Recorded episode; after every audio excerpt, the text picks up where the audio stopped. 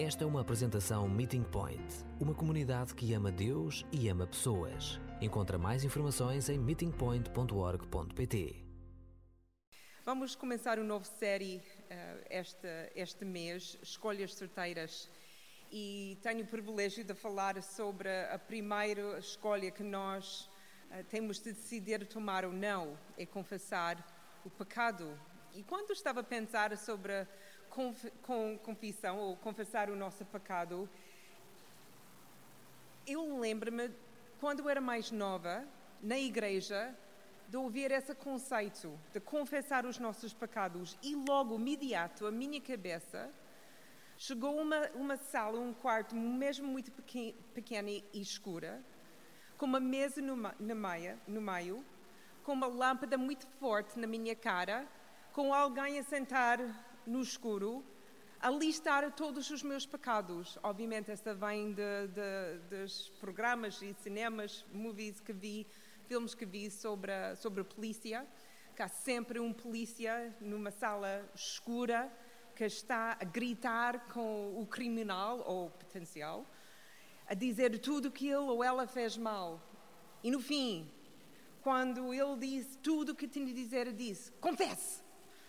E essa foi a minha imagem de confessar os meus pecados perante Deus. Que Deus era essa pessoa que não conseguia ver, mas conseguia ouvir, gritar comigo. E esse Deus que sabia todos os meus pecados, tudo que eu fiz mal, estava listado, um bum, bum, bum. E no fim, confesse. Eu ficava ali com medo de confessar e ainda mais medo sobre o castigo que ia receber. Obviamente, uh, os anos avançaram e estou mais ou menos, se calhar, imaginativa com, com isso. Mas há muitas pessoas que têm dificuldades em confessar os seus pecados por causa de medo, por causa de vergonha. Porque eles acham que Deus está lá com uma grande lista de todas as coisas más que eles fizeram e está lá pronto para castigar. Bem, hoje vamos falar sobre três histórias sobre a confissão.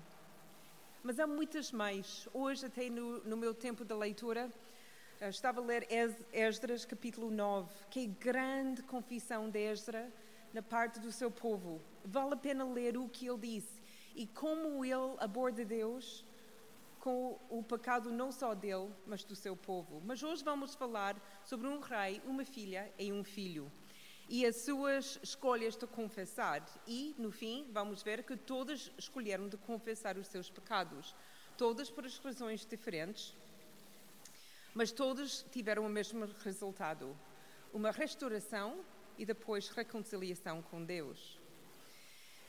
Há duas vezes ou dois tempos na nossa vida em que precisamos de escolher confessar. A primeira vez leva-nos à salvação é importantíssimo que nós tomamos a decisão de confessar os nossos pecados quando aceitamos o que Jesus fez na cruz e na sua eh, ressurreição, quando entendemos e dar valor ao nosso pecado, o que nós fizemos mal, a nossa rebelião, e aceitar caminhar com Jesus e deixar Ele ser o nosso mestre e não o grande eu. Essa é a primeira vez que nós temos de confessar os nossos pecados. A segunda vez que precisamos de escolher confessar os nossos pecados é sempre. Todos os dias, em todos os tempos. Nós temos um ditado em inglês: a confissão faz bem à alma. E é mesmo. O fardo de vergonha e de culpa que nós, uh, que nós temos conosco pode ser esmagador se nós não confessamos os nossos pecados. Mas ainda pior, se nós não confessamos os nossos pecados, eventualmente ganhamos uma apatia. E ficamos mais frio o nosso pecado. E justificamos o nosso pecado. E de repente percebemos que paramos de caminhar com Jesus, Ele está no outro caminho qualquer, e nós estamos a caminhar sozinhos. Mas por que precisamos de confessar os nossos pecados se na nossa própria teologia nós sabemos, aceitamos que Jesus já os conhece, todos os nossos pecados, e que Ele morreu por eles já, e já nos perdoou por eles. Com certeza, não é para bem-estar de Jesus, nem para o seu benefício. Nós confessamos os nossos pecados por causa de nós, por causa da nossa necessidade de enfrentar o nosso próprio pecado. Eu lembro-me quando era pequena e havia várias regras na minha casa e um dos fundamentais tinha a ver com o quarto dos meus pais. Eu consegui, eu, a minha irmã, tivemos permissão de entrar no seu quarto quando a porta estava aberta. Quando a porta estava fechada, era off limits, não, não, era, não, não, não podemos entrar. Mas um dia minha mãe não estava em casa, eu faço isso. Um dia a minha mãe não estava em casa e a porta estava fechada ao seu quarto, mas olha, a tentação era grande. Eu sempre queria saber o que está a acontecer dentro do quarto quando a porta está fechada. Então entrei, abri e entrei. E não havia nada porque eles não estavam em casa, os meus pais. Mas o que encontrei? A maquilhagem da minha mãe. Mais uma tentação. A minha mãe sempre usava maquilhagem de uma forma muito suave e eu sempre achei ela muito bonita. Então pensei, eu vou pôr algum dessas maquilhagens e também vou ter a mesma aparência. Então, acho que eu tinha menos que 5 anos. Então, coloquei a sua maquilhagem e de repente o que aconteceu? Ela regressou. Então, a correr, coloquei tudo o que tinha numa, numa gaveta, fechei a gaveta, fechei o, a porta do, do seu quarto e fiquei lá sentada no sofá. Obviamente, quando ela entrou e olhou para a minha cara, ela sabia exatamente o que aconteceu. E ela olhou para mim com, com uma cara. Agora, imagina que ela estava tentando não rir. Mas ela disse: Pronto, Connie, alguma coisa aconteceu, tu vais para, para o teu quarto e podes sair quando estás prestes e pronto para, para pedir, uh, pedir desculpa e vamos, vamos falar. Então, alguns minutos, que acho que provavelmente meia hora, ela entrava no meu quarto e disse: Então, Connie, o que tu dizes? Então, com toda a sinceridade e humildade que conseguia, eu disse: Peço desculpa, mãe, por o que eu fiz. Então ela olhou para mim, eu olhei para ela, ela não disse nada. De repente ela disse: E? e não tens mais nada para dizer. Eu não sabia o que mais dizer, então fiquei em silêncio. Ela disse: Ok, eu vou voltar em alguns minutos e vamos continuar essa conversa. Alguns minutos mais tarde ela disse: Então tens mais alguma coisa a dizer? Então eu achei que o meu problema é uma falta de, de humildade ou de sinceridade. Então tentei ainda mais. Mãe, mesmo, mesmo, peço desculpa porque eu fiz. E ele disse: Connie, o que tu fizeste. E ela forçou-me a dizer o que eu fiz. Ela não estava contente com peço desculpa por o que eu fiz. Ela queria ouvir-me dizer o que eu fiz. Que eu entrei no seu quarto, que mexi com as suas coisas, que eu coloquei e usei a sua maquilhagem. Finalmente eu disse tudo isso e ela perdoou-me e abraçou-me. Demorei muito tempo para compreender a razão de precisar dizer o que era mais óbvio, estava mesmo escrito na minha cara. Mas depois eu entendo a importância de dizer o que nós fizemos mal, de confessar os nossos pecados, de lembrar-nos não só o que fizemos, mas a razão que é de trás do nosso fazer ou dizer alguma coisa. Temos de lembrar, como David fez, em lembrar quem foi ferido por causa das coisas que eu fiz. E qual é a distância agora que tenho de ultrapassar para entrar outra vez no relacionamento mais estreito com essa pessoa? Em abril, pouco antes da quaresma, até falámos sobre Salmos 51, a passagem que Caleb leu, e essa é a confissão de David depois de ele ter um caso com Betseba e quando ele tinha assassinado o seu marido Urias. Eu disse que havia quatro partes de confissão de David que também vamos ver que aparecem nas outras duas histórias que vamos ler. Primeira coisa que David faz em versículo 3 e 4, ele foca-se em Deus e na bondade e o amor e misericórdia de Deus. A segunda coisa que ele faz, ele assume a responsabilidade pelo seu pecado e não só, pela sua própria natureza pecaminosa. A terceira coisa, ele reconhece as suas necessidade, a sua necessidade de ajuda, versículo 9 a 11. E a quarta coisa, ele avança para a restauração e reconciliação com Deus, versículo 12 a 14.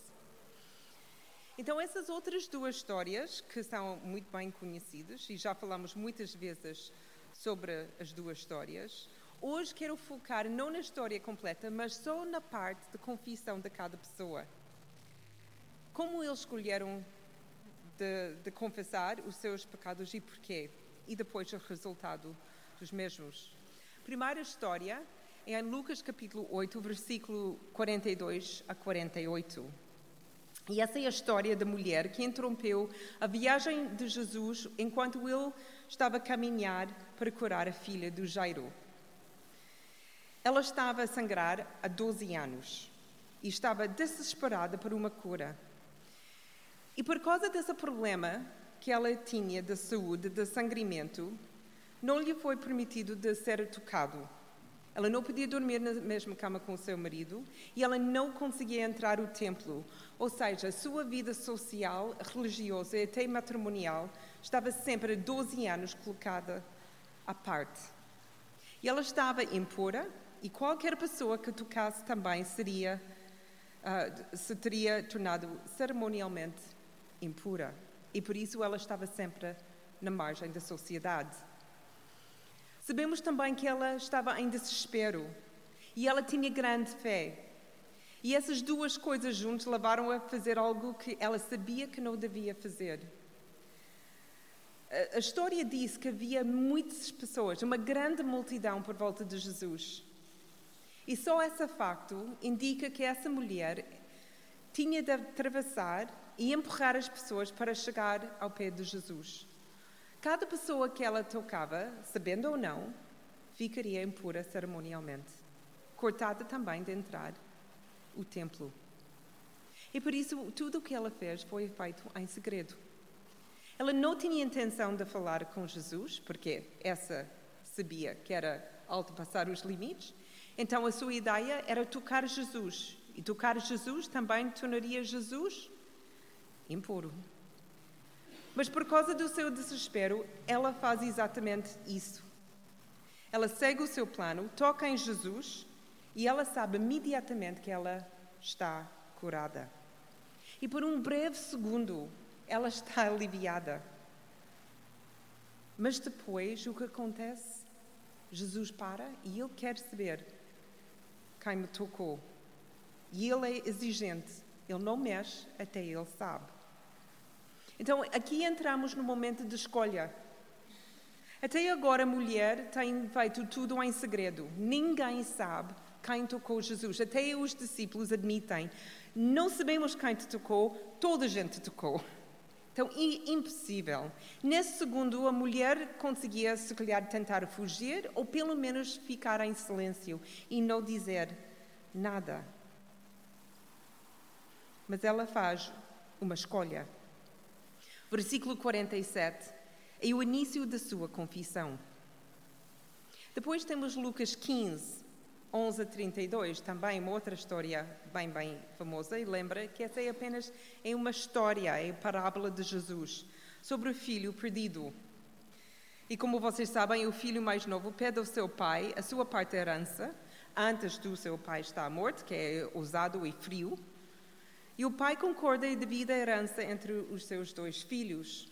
Depois de algum tempo, esse filho mais novo decide que ele quer sair da sua casa e tentar a vida boa, ou o que ele acha que é a vida boa. E durante algum tempo ele faz muitos amigos, tem uma grande vida de, de riqueza, de sei lá mais, até um dia ele não tem mais dinheiro e de repente também não tem mais amigos. Em desespero, ele consegue encontrar um trabalho a dar comida aos porcos, que curiosamente torna ele também cerimonialmente impuro. Agora ele tem de tomar uma decisão. O que ele vai fazer? Então, no fim, ele tem de fazer também uma escolha. E o versículo 18 é o início da sua estratégia da confissão. Vamos pensar sobre essas três histórias. Primeiro, o que motivou a sua decisão de confessar o seu pecado? No caso do rei David, o que motivou a sua compreensão de quem Deus é? Ele nunca tinha a imagem que eu tinha quando eu era mais novo, que um Deus castigador. Ele tinha só uma imagem de Deus que ama, que, que queria perdoar, que tinha um relacionamento muito chegado ao David. Então, a sua motivação de confessar os seus pecados, nesse caso o seu pecado, era compreensão de quem Deus é. A motivação da mulher. O que causou a mulher de confessar o seu pecado? Medo. Ela estava lá no meio da multidão, Jesus insistiu em conhecer e saber quem o tocou. Ninguém disse nada ou negaram todos, e na sua cabeça, diz a palavra em Lucas, que ela achava que não conseguia escapar. Então ela aqui toma a decisão de confessar os seus pecados. Mas ainda assim, ela podia ainda tentar dar a volta, mas escolheu uma forma diferente. E não só escolheu de confessar o seu pecado, ela decidiu confessar o seu pecado perante toda a multidão, cheia de estranhos, sobre a razão pela qual fez o que fez. E a motivação do filho mais novo ele confessou porque ele era ainda desespero. E finalmente ele compreendeu como tão bem eram as coisas em casa. Então ele queria uma saída. Ele não só conhecia o amor do seu pai, porque ele conhecia e viveu até esse amor durante muito tempo. Também ele sabia que o seu, o seu pai estava cheio do amor dos seus servos. E então ele estava disposto a tornar-se um deles, um servo só para estar e voltar à casa do seu pai, onde ele sabia que ia estar bem cuidado. Então ele fez por causa do desespero. Então, como é que cada pessoa abordou a sua confissão? David assumiu a responsabilidade pelo seu pecado. Esta, está, esta é provavelmente a parte mais difícil na escolha de confissão era para mim perante a minha mãe. Para mim dizer peço desculpa ou, ou, ou, perdão pelo o que eu fiz é muito mais fácil de contar tudo, tintim por tintim, sobre eu, o que eu fiz. É muito mais fácil de culpar as outras pessoas. E David tinha essa opção também. Ele podia dizer, mas era Batseba, ela estava nua em cima de telhado porque ela estava lá, ela não devia estar lá, então a culpa não é minha, a culpa é dela. Era impossível de não fiz o que eu fiz. Ou ele podia até acusar os seus guardas. Pai, eles sabiam que eu estava tentada porque eles não pararam. Mas ele não disse nada disso. Ele tomou a responsabilidade. Deus, eu fiz isso. A mulher em Lucas capítulo 8, ela não tem mais ninguém com ela. Não há mais pessoas à sua volta com quem ela pode culpar.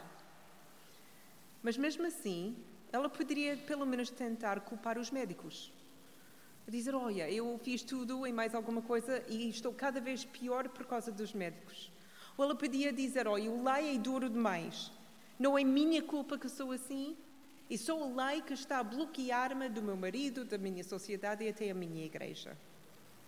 Mas mesmo assim, ela opta por assumir a responsabilidade pelos seus atos.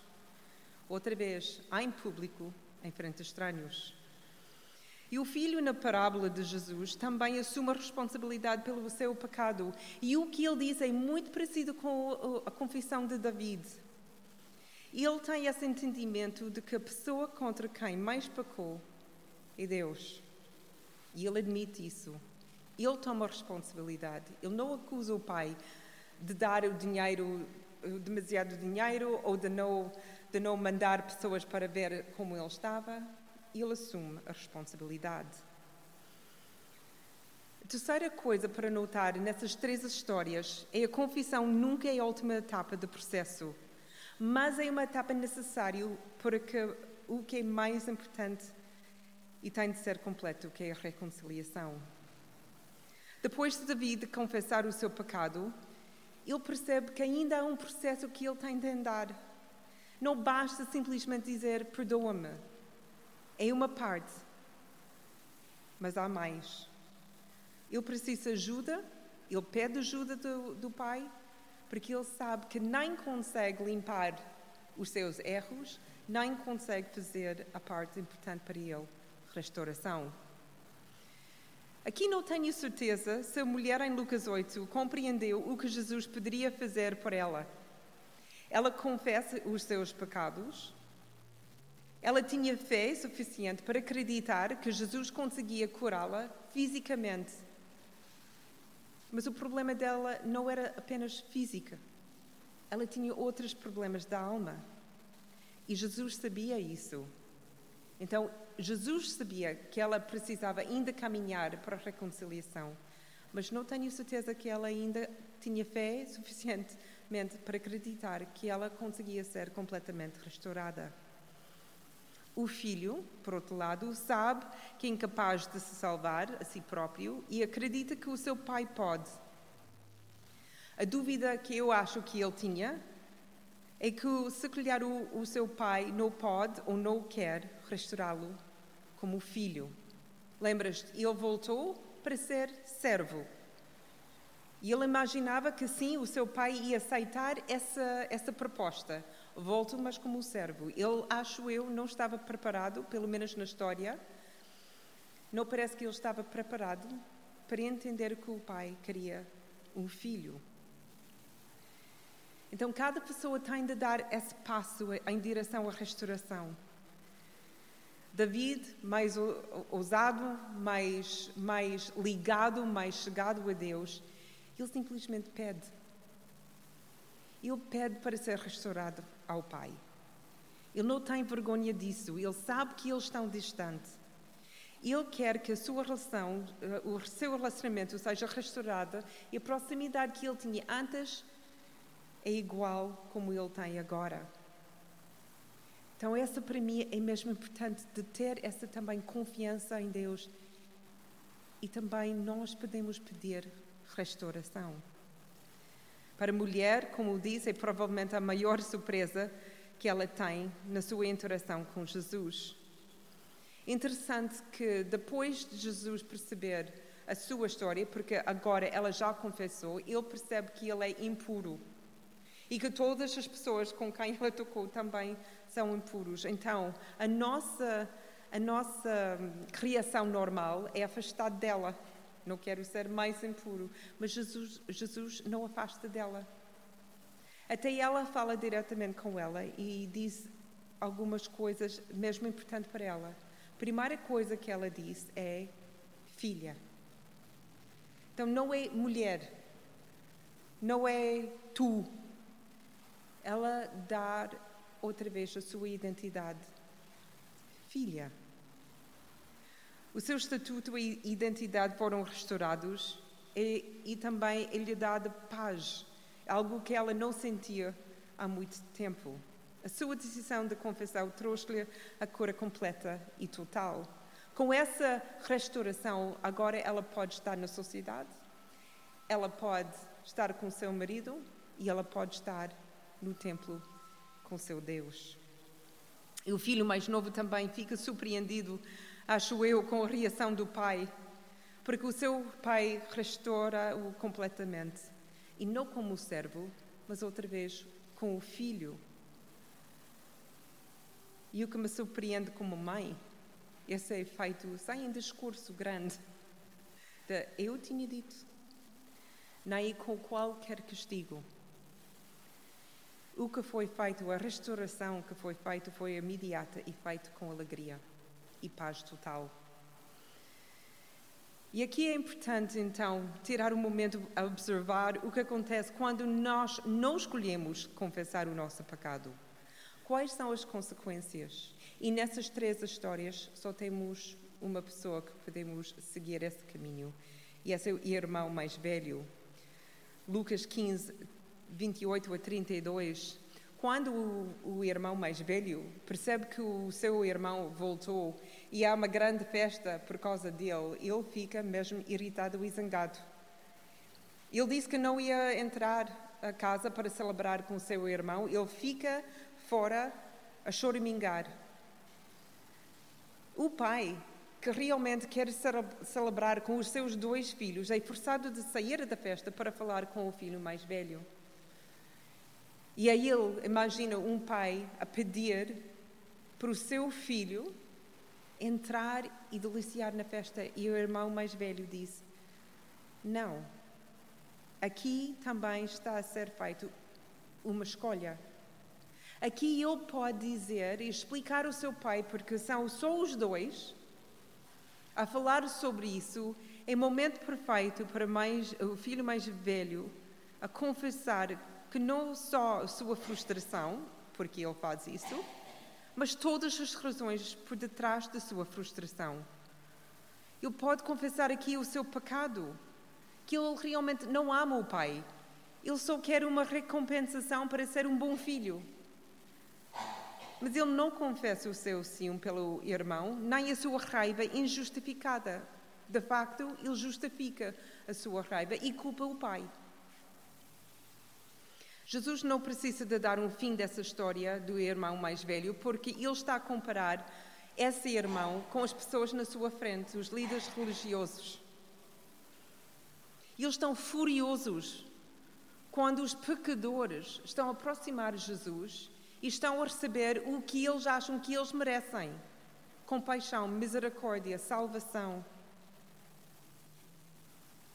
Eles estão zangados porque o que eles não têm, os outros estão a receber. E essa é uma das consequências de não optar para confessar os nossos pecados.